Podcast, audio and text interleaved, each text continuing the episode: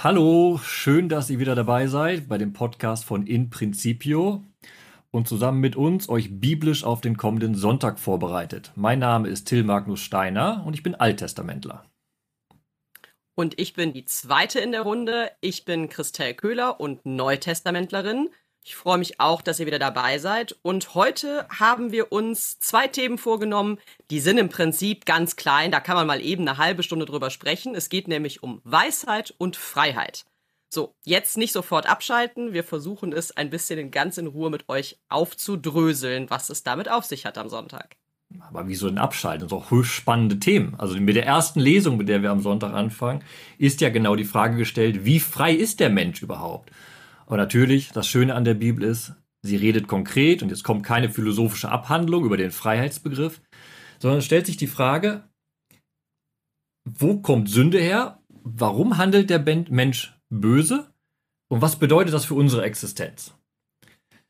Wir sind zwar jetzt beim Weisheitsbuch Jesus Sirach und damit bei einem sehr auch philosophisch angehauchten Denken, aber eben es geht sehr konkret um die Frage, wie verhalten wir uns gegenüber dem Willen Gottes? Und erstmal sagt uns Jesus Sirach sehr positiv, das ist leider nicht Teil der Lesung, aber er sagt uns sehr, sehr positiv, die Sünde ist nicht von Gott gewollt. Er ist nicht derjenige, der uns in die Sünde führt, sondern, das ist jetzt die große Frage der Lesung, wer führt wen denn in die Sünde? Und damit sind wir genau bei der Frage der Freiheit. Genau, und das ist ja ich finde, an manchen Stellen muss man, äh, glaube ich, so ein bisschen den Gesamtkontext des, des Buches Jesus Sirach im Blick behalten, dass es so ein Ringen darum ist, genau insgesamt, es ist ein weisheitlicher Text, also das Buch Jesus Sirach zählt zu den Weisheitsbüchern, ähm, ein Ringen um das richtige Verstehen des Wesens Gottes und dass eben der Begriff Weisheit im Prinzip immer für das steht, wenn ich die Weisheit habe, auch wenn man sie nicht packen kann, dann habe ich, führe ich ein Leben, das Gott gemäß ist. Dann, ähm, wir würden sonst äh, ja sagen, es gibt es ein Leben nach dem Gesetz Gottes und die weisheitlichen Schriften setzen im Prinzip an dieser Stelle eben den Begriff der Weisheit an. Also es geht nicht um das Gesetz, wie vielleicht in der Tora, sondern hier an der Stelle, es geht um die Weisheit, in der sich am Ende natürlich ähm, alles von Gott widerspiegelt. Und die Weisheit steht natürlich im Einklang mit dem Gesetz, aber die Weisheit ist der große Begriff, der ein Leben ähm, in Einklang mit Gott eigentlich widerspiegeln soll. Das ist das große Novum im Buch von Jesus Sirach. Er bringt eben den Weisheitsbegriff, den du gerade gesagt hast, zusammen mit der Tora. Im Zentrum des Buches heißt es eben, die jüdische Weisheit findet man in der Tora. Das heißt jetzt nicht, vorsichtig, im Einzelgesetz. Ne? Es geht jetzt nicht um jede Kleinigkeit und jeden Paragraphen, dem man nachfolgen soll, sondern man findet im Gesetz den Willen Gottes. Und wenn ich mich am Gesetz ausrichte und die Gesetze bewahre, dann folge ich dem Willen Gottes.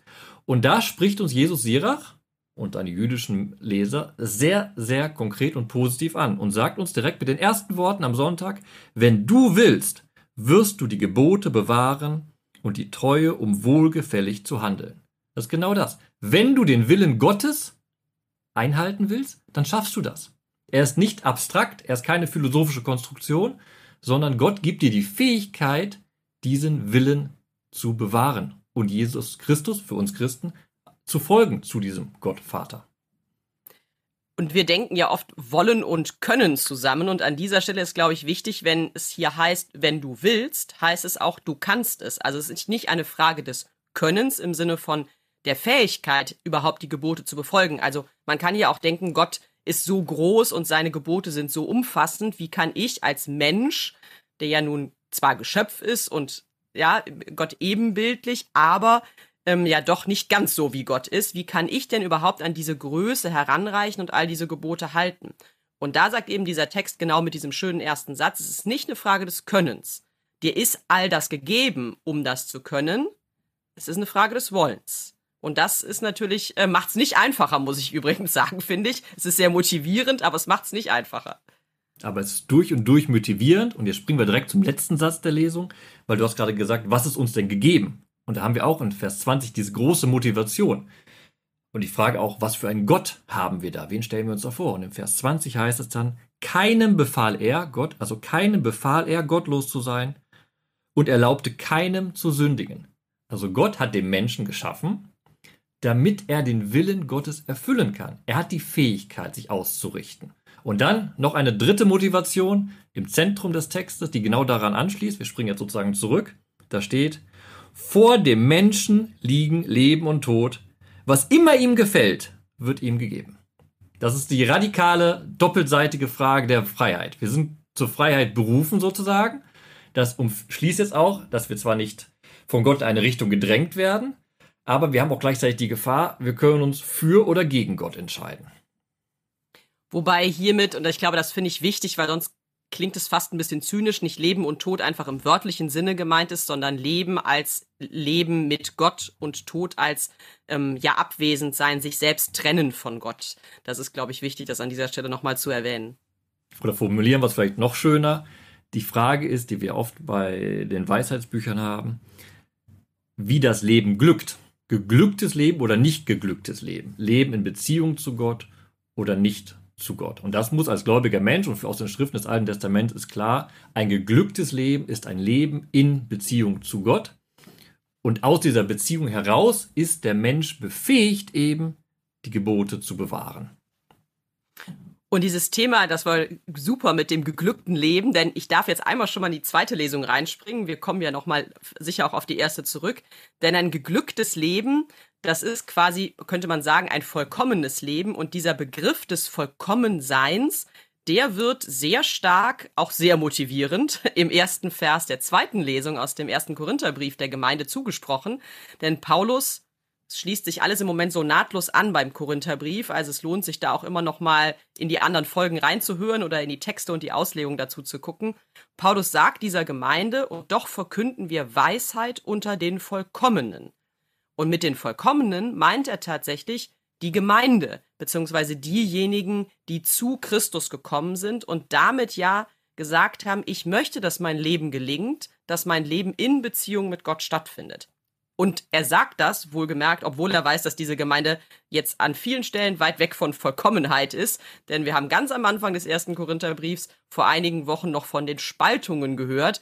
Also Vollkommenheit im Sinne von Beziehung mit Gott nimmt nicht hinweg, dass es trotzdem auch mal knirschen kann. Und das muss man auch heute sagen. Ich glaube, wir wären total fehlgeleitet, wenn wir uns alle als Christen bezeichnen und sagen, wir sind die Vollkommenen. Wir haben alles schon. Das ist immer ein Begriff, dass wir auf dem Weg sind zu dieser Vollkommenheit. Wir haben diese Grundlage der Beziehung Gottes und das Ziel ist ja auch gerade diese Beziehung Gottes, also eine Vollkommenheit auf dem Weg, die nicht abgeschlossen ist, sondern die erst wirklich vollkommen ist in der absoluten Beziehung mit Gott am großen Ende. Und dieses Vollkommensein oder ein gelingendes, ein geglücktes, glückendes Leben zu führen, das wird eben wie in der ersten Lesung, auch in der zweiten Lesung bei Paulus jetzt mit dem Begriff der Weisheit verbunden. Und das kann ein bisschen überraschen, denn der Begriff der Weisheit war jetzt in den ähm, Stellen vorher durchaus etwas ambivalent. Und da ging es eben gar nicht darum, dass, also Paulus hat extra von sich gesagt, ich komme ja nicht, um mit großer Weisheit hier vor euch aufzulaufen. Da war Weisheit eher so ein bisschen, äh, sag ich nicht negativ behaftet, aber das, was er damit Weisheit sagte, war doch ein bisschen ambivalenter. Und hier ist jetzt aber plötzlich die Weisheit sehr positiv in den Blick genommen, aber und das ist eben wichtig. Er sagt im ersten Vers, es geht bei der Weisheit, die verkündet wird, nicht um die Weisheit dieser Welt oder der Machthaber dieser Welt, die einst entmachtet werden.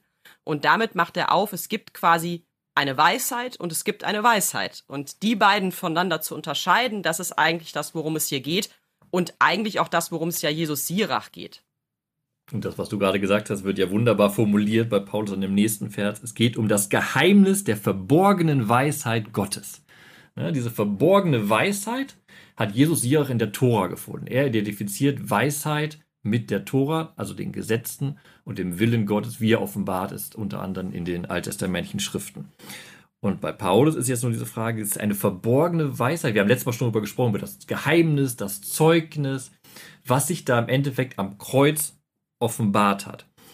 Und hier ist das eben der nächste Gedanke bei Paulus, den er entwickelt, dass diese verborgene Weisheit Gottes vor allen Zeiten vorausbestimmt war. Und da sind wir jetzt schon wieder ein bisschen im Dialog mit der ersten Lesung. Wir hatten ja gesehen in der ersten Lesung, dass Gott uns zur Freiheit vorausbestimmt hat. Keinem befahl er, gottlos zu sein und er erlaubte keinem zu sündigen. Und jetzt Wir, die wir als Vollkommene angeredet werden am Sonntag, verstehen nun oder versuchen nun zu verstehen, dass eben wir, die wir in Freiheit geschaffen sind und uns frei zu Gott entscheiden, durch diese geheimnisvolle Weisheit vorausbestimmt sind, eben, was wir vorhin gesagt hatten, diese, zu Vollkommenheit zu gelangen. Das heißt, zu dieser endgültigen Beziehung mit Gott zu gelangen. Wobei vorausbestimmt eigentlich nicht nach Freiheit klingt, sondern eher nach Beschneidung der Freiheit. Und das ähm, ist aber genau hier nicht gemeint. Also wir dürfen nicht irgendwie so deterministisch hier an der Stelle denken. Also im Sinne von Gott hat einen riesigen Masterplan und hat irgendwie alle Ereignisse dieser Welt gescheduled, wie man so modern sagen würde. Und heute passiert das und morgen passiert das, so wie wir unsere Facebook-Posts schedulen, ja. Sondern Gott hat die Welt in Freiheit entlassen ähm, und das Einzige in Anführungsstrichen, was klar ist, ist, dass diese Welt zu ihm gehört und immer bei ihm bleiben soll. Also dass die nicht in, in eine Beziehungslosigkeit eigentlich zu ihm geraten soll. Und das gilt für die ganze Welt, für seine Schöpfung. Es gilt aber auch für jeden einzelnen Menschen. Das, das ist sein Wunsch, in dieser Beziehung zu leben. Und die Freiheit ist, dass eben, also des Menschen, diese Beziehung tatsächlich zu gestalten. Und zwar in die eine wie die andere Art und Weise der Wunsch Gottes, und das ist das Vorausbestimmtsein, ist eigentlich in eine Gemeinschaft mit Gott zu treten und diese Gemeinschaft bleiben zu leben. Auf Erden in der Art und Weise, wie ich mein Leben führe und dann am Ende in der himmlischen Gemeinschaft in irgendwie veränderter Form. Das fällt uns vielleicht schwer, sich das auszumalen. Aber das ist das, was irgendwie der Plan Gottes ist und nicht der Plan ist, heute sprechen Till Magnus Steiner und Christel Köhler mal über Sonntagsevangelien und morgen sprechen sie über Fußball, sondern es geht darum, dass wir beide quasi auch in dieser Gemeinschaft drin bleiben. So viel ist vorausbestimmt, aber nicht, äh, was wir heute oder morgen tun.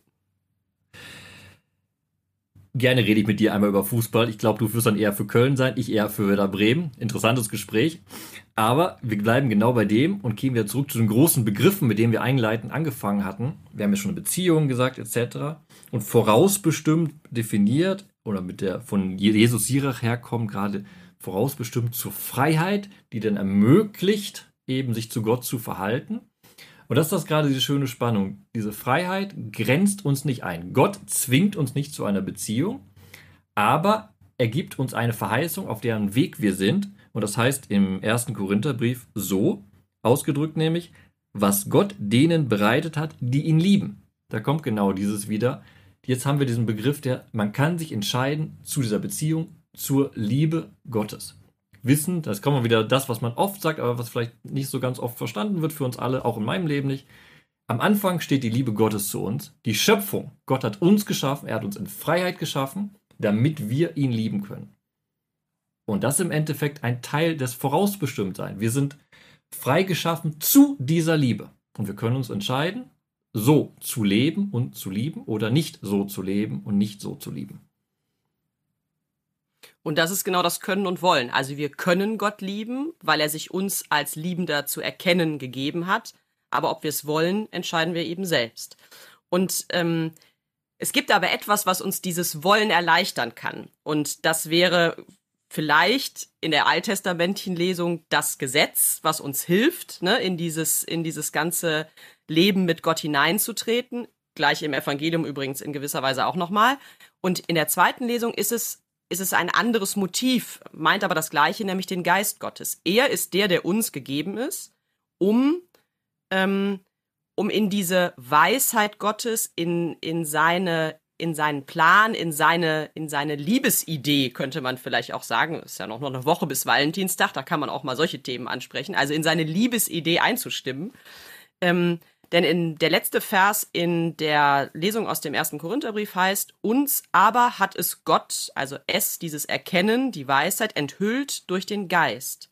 Der Geist ergründet nämlich alles, auch die Tiefen Gottes. Das klingt ein bisschen sehr kompliziert. Ich glaube, das Wesentliche ist vor allem dieses uns aber hat Gott es enthüllt durch den Geist. Das heißt, der Geist hilft uns, das, was schwierig ist zu erkennen, tatsächlich zu erkennen. Also er nimmt den Schleier ab, könnte man ja ganz bildlich sagen, von dem, was wir vielleicht erstmal menschlich nicht so wahrnehmen können und hilft uns eben diesen Beziehungswunsch Gottes zu uns ähm, klar zu bekommen, sichtbar, richtig sichtbar werden zu lassen. Und dann kann ich eben auch entsprechend aus dem, ähm, ist das Können eben so, dass sich daraus vielleicht auch ein Wollen besser ableiten lässt. Und dieser letzte Satz von Paulus ist im Endeffekt nochmal eine schöne Brücke zurück zu Sirach, weil Sirach macht etwas theologisch Wunderbares, indem er diesen Weisheitsbegriff und die Torah miteinander verbindet. Denn die Weisheit ist zum Beispiel im Buch der Sprichwörter ja nichts anderes als das. Eine Führungsperson, eine Person, die ruft, die wirbt, die sagt, folge mir auf dem Weg der Weisheit, ich führe dich zu Gott. Genau das, was der Geist bei Paulus macht. Jetzt springen wir aber ins Evangelium und das mache ich mit einer Frage. Christa, was meinst du? Das Matthäus-Evangelium, den Auszug, den wir da haben, worüber wir gleich reden werden, über die Bedeutung des Gesetzes. Hätte Paulus dazu gestimmt, was der Matthäus da schreibt? Ich glaube ja. Da bin ich, ich gespannt auf ähm, deine Antwort.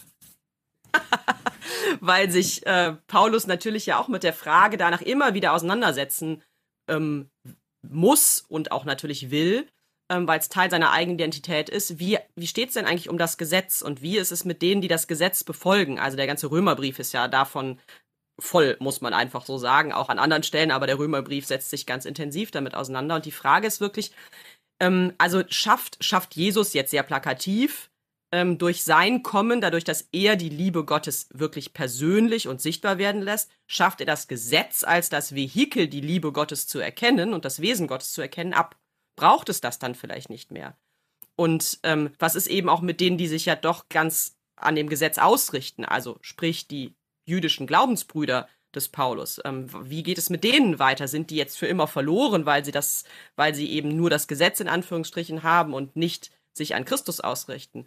Und ich glaube, dass die Lösung, die Paulus da im Römerbrief findet, das kann man nochmal in Ruhe lesen, würde schon dem zustimmen, was auch hier im Evangelium steht, dass tatsächlich das nicht ein Entweder-Oder ist, sondern dass ähm, das Gesetz und das Erscheinen Jesu Christi und damit die Offenbarung der Herrlichkeit und der Liebe Gottes, dass das nur miteinander zu denken ist. Mhm. Lesen wir mal vielleicht den ersten Vers, den wir am, äh, am Sonntag im Evangelium hören werden. Da heißt es, denkt nicht, sagt Jesus, ich sei gekommen, um das Gesetz und die Propheten aufzuheben. Man könnte auch sagen, sogar radikal, ich bin nicht gekommen, um es zu zerstören. Und das ist, glaube ich, wichtig zu verstehen, weil auch bei Paulus, keine Angst, wir machen jetzt keine Paulus-Exegese, sondern wir gehen jetzt direkt zum Evangelium. Aber Paulus, bei allen seinem Ringen um die Frage, welche Bedeutung das Gesetz auch für die Christen haben, die nicht aus dem Judentum rauskommen, wäre niemals auf die Idee gekommen, die Schriften, die er selbst als heilige Schrift bezeichnet, ad acta zu legen. Und nicht ohne Grund haben wir bis heute, auch wenn wir nicht Israel sind, das Alte Testament beibehalten und vor allem auch die alttestamentlichen Gesetze in unserer Heiligen Schrift weiter drinne. So, aber was heißt es jetzt also im Evangelium, wenn da steht, denkt nicht, ich sei gekommen, das Gesetz und die Propheten aufzuheben. Also, wir sind beim Evangelium, das ist dein Metier, du darfst weiterreden. Ich bin nicht gekommen, um aufzuheben, sondern um zu erfüllen. Das ist eigentlich schon der Schlüssel. Also das heißt, ähm, aufheben würde eben heißen oder zerstören.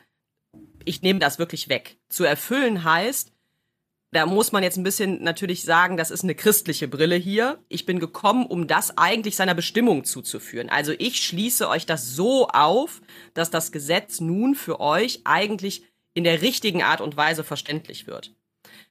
Das ist natürlich, wenn man es nur so sagen würde, ein bisschen problematisch der Hintergrund hier dieses Textes des Matthäusevangeliums ist die Auseinandersetzung auch dieser judenchristlichen Gemeinde, die sich eben ja an Christus ausrichtet und auch immer wieder im Dialog ist, aber trotzdem ja zu ihrem Ursprungsglauben, ähnlich wie der Paulus, und sich jetzt so ein bisschen damit auch ähm, ja sondieren muss, ne? Auch was was von dem Alten übernehme ich und was nicht und wo grenze ich mich auch zu einer Synagogengemeinde ab, denn da knirscht es gehörig. Da ist Spaltung ein sehr sehr ähm, euphemistisches Wort für das, was zwischen der Synagogengemeinde und der Gemeinde des Matthäus abgeht. Und er sagt eben, ich also wenn ich es erfülle, dann führe ich es seiner Bestimmung zu. Ich helfe euch, es besser zu verstehen. Und spannend ist, dass er dann tatsächlich auch nochmal sagt, wer auch nur eines von den kleinsten Geboten aufhebt und die Menschen entsprechend lehrt, der wird im Himmelreich der Kleinste sein. Wer sie aber hält und halten lehrt, der wird groß sein im Himmelreich. Und das ist dann, glaube ich, wichtig. Es geht eben nicht darum, was zu zerstören, sondern diese Gebote tatsächlich weiterzugeben und sich an ihnen auch auszurichten, sie zu halten, heißt es ja sehr explizit. Ich will vielleicht nochmal anders formulieren, um das nochmal genau, was du gesagt hast, deutlich zu machen. Also, was ich anders möchte formulieren, ist im Endeffekt, was da in Vers 19 steht. Da steht, wer auch nur eines von den kleinsten Geboten aufhebt und die Menschen entsprechend lehrt, der wird nicht verdammt, sondern es geht weiter, der wird im Himmelreich der Kleinste sein. Also wir sind jetzt nicht bei einer Idee, was man ja auch nicht im rabbinischen Judentum sagen würde, sobald du ein kleines Gesetz brichst, dann ist sowieso alles für dich verloren. Hier geht es um jedes kleine Detail, entweder hältst du dich an alles oder an gar nichts. Sondern es geht genau, wie im rabbinischen Judentum, als auch hier bei der Matthäusgemeinde, okay, wie gehen wir mit der Fülle des Gesetzes um, wissen, dass hinter diesem Gesetz der Wille Gottes steht. Und deshalb auch finde ich diesen Satz sehr, sehr schön, dass da deutlich gesagt wird, man soll sie lehren. Man soll sie nicht aufheben, sondern lehren, sich mit ihnen auseinandersetzen, sie auslegen. Nicht, also so ein Buch wie Levitikus, was uns allen schwerfällt heute zu lesen, aber wir lesen es, weil wir doch immer wieder Sachen da drin finden, wo wir sagen, ja, da ist etwas auch für uns Relevantes drin. Da geht es nicht nur um kleine Kultgesetze. Und dann eben bietet uns Matthäus den Schlüssel an. Ist immer die Frage, wie interpretiere ich einen Text? Und er sagt, wenn eure Gerechtigkeit nicht größer ist als die der Schriftgelehrten und der Pharisäer, werdet ihr nicht in das Himmelreich kommen. So, ich mache jetzt erstmal den positiven Aspekt. Das klingt jetzt doch ein bisschen ausschließend, genau. Ja, ich komme deshalb erstmal zum Positiven. Das andere kannst du gleich erklären. Gerechtigkeit ist auch ein wichtiges Argument. Wir reden von Gott als dem Barmherzigen, dem Gerechten. Und sein Wille ist eben das. Jetzt sind wir bei den großen Begriffen, ne? Hatten wir eben bei schon bei der ersten Lesung einleitend gesagt. Jetzt sind wir bei Barmherzigkeit und Gerechtigkeit. Das Gesetz muss danach ausgelegt werden. Die Frage, wie lege ich das Gesetz aus? Das ist ja auch die große Debatte dann im rabbinischen Judentum. Das rabbinische Judentum hat sich entschieden, um alle großen Gesetze einen Zaun zu machen, dass man bloß nicht in die Nähe kommt, das zu übertreten. Und wir, die haben diesen Zaun jetzt hier bei Matthäus angeboten. Überlege immer, was dient der Gerechtigkeit Gottes in dieser Welt? Und das ist dein Leitfaden, um mit den Gesetzen zu leben. Aber was heißt das jetzt im Vergleich zu den Pharisäern und den äh, Schriftgelehrten, weil die machen nichts anderes. Die studieren die ganze Zeit die Gesetze und versuchen aus diesen Gesetzen zu leben. Genau, aber sie, und das ist natürlich jetzt auch wieder eine geprägte Brille im Matthäusevangelium, sie sind im Prinzip so ein bisschen, wir würden vielleicht sagen, Korinthenkacker, das geht, also geht jetzt nicht ganz, ähm, also trifft nicht deren, deren Lebensstil, aber die legen, haben ein Gesetz, sie legen das Gesetz aus aber sie machen das eben nach dem Buchstaben, der da drin steht. Und die Frage nach der Gerechtigkeit dahinter, die stellen sie sich nicht so sehr, sondern sie sagen, wenn hier steht X, dann folgt Y und dann ist es auch so. Ähm, und Matthäus will hier in der Art und Weise, wie Jesus das Ganze einleitet, eine etwas andere Herangehensweise an das Gesetz und eben auch an dieses Thema der Gerechtigkeit eigentlich in der Gemeinde ähm, instituieren. Und ganz wichtig auch aus der heutigen Perspektive zu lesen, wenn hier Matthäus redet von den Schriftgelehrten der Pharisäer, entwirft er ein künstliches Bild, wie du es gerade beschrieben hast. Da steht jetzt diejenigen, die sich nur an das Gesetz halten, aber den Wert dahinter nicht sehen. Es hat natürlich nichts mit dem damaligen Judentum zu tun, erst recht nicht mit dem heutigen Judentum. Wir dürfen daraus keine Konkurrenzsituation für das heutige Verhältnis zwischen Judentum und Christentum aufbauen. Andererseits, wenn wir mal diese Brille sogar ablegen, finde ich sogar eine Wertschätzung da drin weil Matthäus deutet eben darauf hin, dass die Schriftgelehrten die Pharisäer sich bewusst mit dem Gesetz auseinandersetzen. Für sie gibt es die Möglichkeit, dass das Gesetz zerstört wird, überhaupt nicht. Da muss man sich gar keine Sorgen machen. Sie bewahren das Gesetz und versuchen, das Gesetz einzuhalten. Und jetzt ruft Matthäus seine Gemeinde aus und sagen, guckt euch sie an. Sie richten sich nach dem Gesetz aus. Und ihr müsst jetzt noch genau dasselbe tun, aber alles unter der, der Brille der Gerechtigkeit. Jetzt dürfen wir, glaube ich, nicht darin verfallen, die Schriftgelehrten und Pharisäer hier ähm, schön zu reden, denn es gibt schon, geht insgesamt schon um eine sehr deutliche Kritik an ihnen. Aber was ist der Ursprung der Kritik? Der Ursprung ist tatsächlich, dass es natürlich auch diejenigen gibt, die sich sehr auf dieses, ich sage jetzt mal, legalistische Handeln versteifen und eben tatsächlich in Rubriken einordnen. Und da ist dieses ähm, nicht aus dem Himmelreich ausschließen, das äh, Jesus noch in dem Vers davor erwähnt hat, quasi nicht der Fall, sondern die sagen, x ist gleich y und damit ist. Ja, also es ist sehr, ähm, sehr klar alles geregelt und gleichzeitig an manchen Stellen offenbar das selber in ihrem Handeln nicht einhalten. Das ist die Kritik, die an anderen Stellen dann ja auch nochmal deutlich werden wird. Also Sie reden zwar von den Gesetzen, aber in dem, wie sie es befolgen, machen sie eigentlich deutlich, dass sie, dass sie es auch nicht selber leben. Und das ist natürlich eine Schwierigkeit. Da, da wird so ein bisschen ihre Heuchelei an anderen Stellen kritisiert. Hier geht es aber vor allen Dingen darum, dass Jesus sagt, naja, es kann doch nicht sein, dass da steht, und das sind die sogenannten Antithesen, die dann im zweiten Teil des Evangeliums auftauchen, Da heißt es immer, ihr habt gehört, dass gesagt worden ist, ich aber sage euch. Und er sagt, ihr habt gehört, du sollst nicht töten. Wer tötet, soll dem Gericht verfallen sein. Ich aber sage euch, jeder, der seinem Bruder auch nur zürnt, wer zu seinem Bruder sagt, du Dummkopf oder du Narr, derjenige soll direkt ähm, verfallen sein, dem Gericht, dem Spruch des Hohen Rates und am Ende sogar dem Feuer der Hölle. Also das ist jetzt nicht eine einfachere Variante vom Befolgen der Gesetze oder vom, vom Eintauchen in das Leben in Beziehung mit Gott, sondern eigentlich deutlich verschärft, so hört es sich hier an. Aber Jesus will sagen, es geht ja nicht um diesen Einzelfall des Tötens an sich, sondern es geht darum, wie ist denn deine Grundhaltung zum anderen? Und wir wissen selbst, dass Worte oft mehr töten können als Taten. Und genau das kommt hier zum Ausdruck. Du Dummkopf, du Narr. Es geht jetzt nicht um irgendwie nur ein lockeres Wort, was irgendwie so halb im Scherz mal gesagt worden ist, sondern es geht um dieses, diese Grundhaltung, die ich meinem Gegenüber entgegenbringe. Und das genau möchte ich nochmal sehr, sehr deutlich verdeutlichen. Du hast eben auch gesagt, das wird allgemein, dieser Textabschnitt, den wir dann im Evangelium hören, der wird als Antithesen überschrieben, ne? die Antithesen Jesu.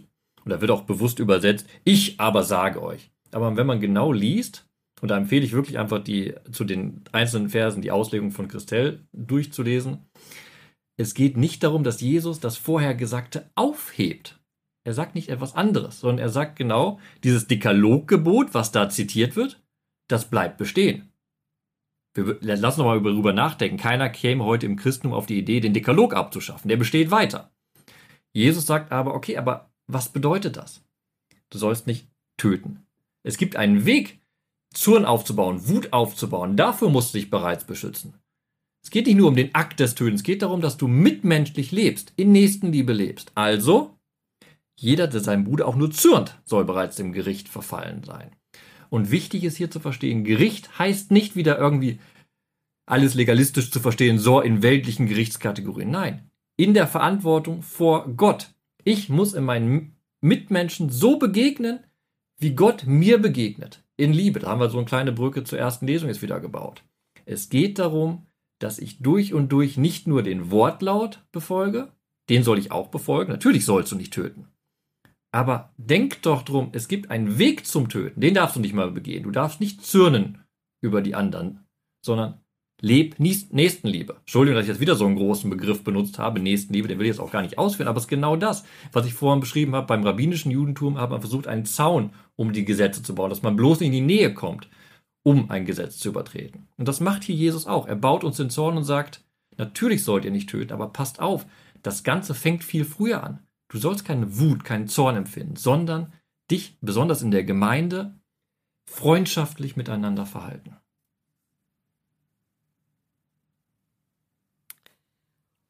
Und die Antithesen, auch wenn wir diesen Begriff jetzt eigentlich ein bisschen skippen wollten, Entschuldigung, aber diese, diese Gegenüberstellung, dieses ihr habt gehört und ich aber sage euch, das ist eben wirklich immer unter dieser Perspektive zu lesen, ich bin nicht gekommen, um es aufzuheben, sondern um es zu erfüllen. Man könnte auch sagen, um es zu enthüllen. Das wären nochmal Worte der zweiten Lesung. Also es ist genau dieser Geist, der uns das enthüllen soll.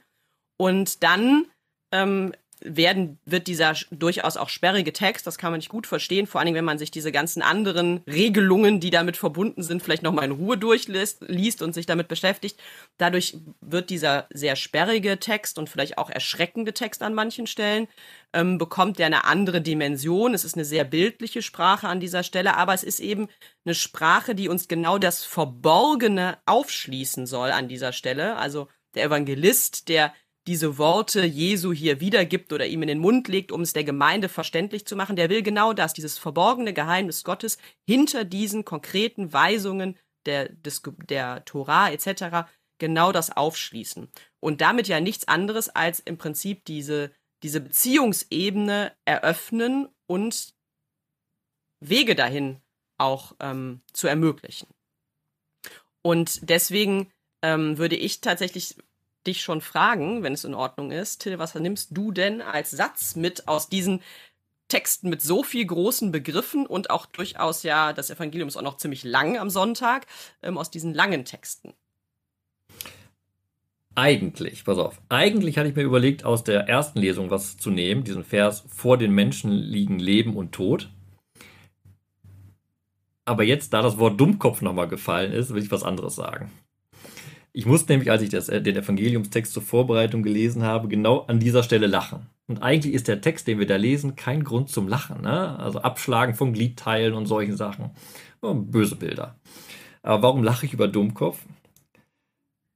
Unsere Tochter, die jetzt gerade fünf geworden ist, hat das erste Mal ein Schimpfwort benutzt. Und zwar genau dieses Dummkopf. Keine Ahnung, wo sie es gehört hat, aber sie findet das Wort bis heute lustig. Sie hat nicht mehr begriffen, was es genau bedeutet. Und dann fing sie auf einmal an, mich als Dummkopf zu bezeichnen, meine Frau als Dummkopf zu bezeichnen. Und dann haben wir ihr erklären müssen, was ein Schimpfwort ist. Was es eigentlich bedeutet und was es über die andere Person sagt. Also, sie wird jetzt nicht dem Zorn Gottes verfallen, diese kleine liebe Tochter, die wir da haben. Aber es war interessant für mich, ihr eben zu erklären, okay, wenn du sowas sagst, was bedeutet das? Was machst du aus der anderen Person? Und für sie war es ganz selbstverständlich nach der Erklärung, ah, okay, Dummkopf ist ein lustiges Wort, aber das sage ich zu keiner anderen Person. Da haben wir so ein bisschen Zwischenlösung gefunden, dass sie gesagt, ja, ja, so zu Papa und Mama sagen wir das mal, weil wir wissen, du meinst es nicht so. Aber zu anderen Personen, die können nicht wissen, ob du es als Scherz meinst oder nicht. Du sagst einfach sehr, sehr böse zu der anderen Person. Aber sie hat das verstanden. Das fand ich ganz, ganz toll, dass sie das Wort nicht benutzen kann, weil es ist verletzend und es hat eine tiefere Bedeutung, wenn man das sagt. Man kann es nicht einfach so dahin sagen. Und das ist eine schöne Lektion, die ich im Endeffekt im Gespräch mit ihr nochmal verstanden habe. Weil ich benutze auch gerne im Alltag Schimpfwörter, muss ich eingestehen. Und man sagt die so schnell daher. Aber was sagt das denn aus über einen? Und ich glaube, also diese Anekdote nehme ich sowieso mit in den Sonntag, weil sie da anknüpft an dem Dummkopf. Aber ich will eben das doch genau mitnehmen, was da im Satz davor auch steht. Jeder, der seinem Bruder auch nur zürnt, soll dem Gericht verfallen sein. Und wer zu seinem Bruder sagt, du Dumpfkopf, soll den Spruch des Hohen Rates verfallen sein. Ich will aufpassen, auch in den kleinen Dingen, das ist ja genau die Botschaft vom Evangelium, aufzupassen, wie ich handle. Natürlich möchte ich die großen Gesetze nicht verbrechen, ich möchte niemanden in meinem Leben umbringen, etc. Aber es fängt doch alles auch an dem Alltag, in den kleinen Sachen. Ob ich, so wie wir es vorne gesagt haben, ob ich in diese Liebesbeziehung eintreten möchte. Und das heißt auch in kleinen Dingen aufzupassen, wo ich verletzen kann. Das hört jetzt sehr, sehr platt an, aber ich finde dieses gesprochene Dummkopf meiner kleinen Tochter. Und wenn ich dann bedacht habe, wie oft ich beim Autofahren zum Beispiel du Arsch sage, was meine Tochter mittlerweile auch gelernt hat. Ich glaube, da, da ist die größte Herausforderung. Keine Frage. Ich werde in meinem Leben, so ist es geplant, niemanden umbringen. Aber jemanden beleidigen, das ist schon oft passiert und wird leider auch noch öfter passieren in meinem Leben. Und darauf zu achten, das ist äh, etwas, was ich äh, als Auftrag mitnehmen möchte. Und das gilt diesmal wirklich nicht nur im Sonntag, sondern bei meinem weiteren Leben. Ich gehe in eine ganz ähnliche Richtung. Äh, danke dir für die Vorlage dazu auch, denn ich würde den ersten Satz aus der ersten Lesung nehmen nochmal. Wenn du willst, wirst du die Gebote bewahren und die Treue, um wohlgefällig zu handeln. Ähm, dieses Wollen und Können, was dahinter steckt. Also die Grundanlage, die mir Gott geschenkt hat, tatsächlich das Richtige auch zu erkennen und tatsächlich gut und böse irgendwie in einer sinnvollen Art und Weise zu unterscheiden. Ähm, diese Grundanlage in mir immer noch mal herauszukitzeln und auch wach zu rütteln. Ob es jetzt so wie du das gerade mit dem Schimpfwort benutzt hast, ja, ob es da drin besteht, aber auch vielleicht in so ganz grundsätzlichen, gar nicht das nur alltäglichen, sondern auch so lebensentscheidenden Situationen tatsächlich nochmal zu gucken, was ist das, was, ähm, was mir Gott eigentlich aufgeschlossen hat, enthüllt hat, ähm, was ich auch erkennen kann. Und was ist, was ich da, das, was ich daraus mache? Also, wo ist mein Wollen dann da drin? Und ist das, was, ähm, was Gott mir eigentlich offenlegt, vorausbestimmt, der Begriff aus der zweiten Lesung, ist es das, wo ich auch munter dazu stimme und sage, ja, das will ich auch oder setze ich mich davon ab und warum mache ich das und in welchen Situationen mache ich das auch? Und das ist schon nochmal spannend zu beobachten und sich selbst da so ein bisschen ähm, aus einer Außenperspektive zu betrachten, wo das eigene Wollen dem, was ich eigentlich könnte, entgegensteht. Vielleicht lasse ich es mal so abstrakt an der Stelle. Und nun zum Abschluss unserer Podcast-Folge seid ihr herzlich eingeladen, eure Bibelverse mit uns zu teilen. Wenn ihr beim Podcast hören in eure App reinguckt, findet ihr unter der Folge dann so, entweder heißt es Beschreibung oder Show Notes. Da findet ihr nicht nur alle Bibeltexte und den Hinweis auf unsere Einzelauslegung, sondern ihr findet auch den Link zurück zu Facebook. Da haben wir nämlich einen Beitrag eingerichtet. Im Endeffekt haben wir da, werden wir da oder haben wir dann da für euch diese Podcast-Folge gepostet. Und dann freuen wir uns, wenn ihr mit uns und allen anderen genau dort, wie gewohnt, eure Bibelverse für diesen Sonntag teilt. Entweder nur den Vers oder sehr gerne auch mit euren Gedanken dazu. Dann vielen Dank fürs Zuhören und viel Freude beim Bibelentdecken.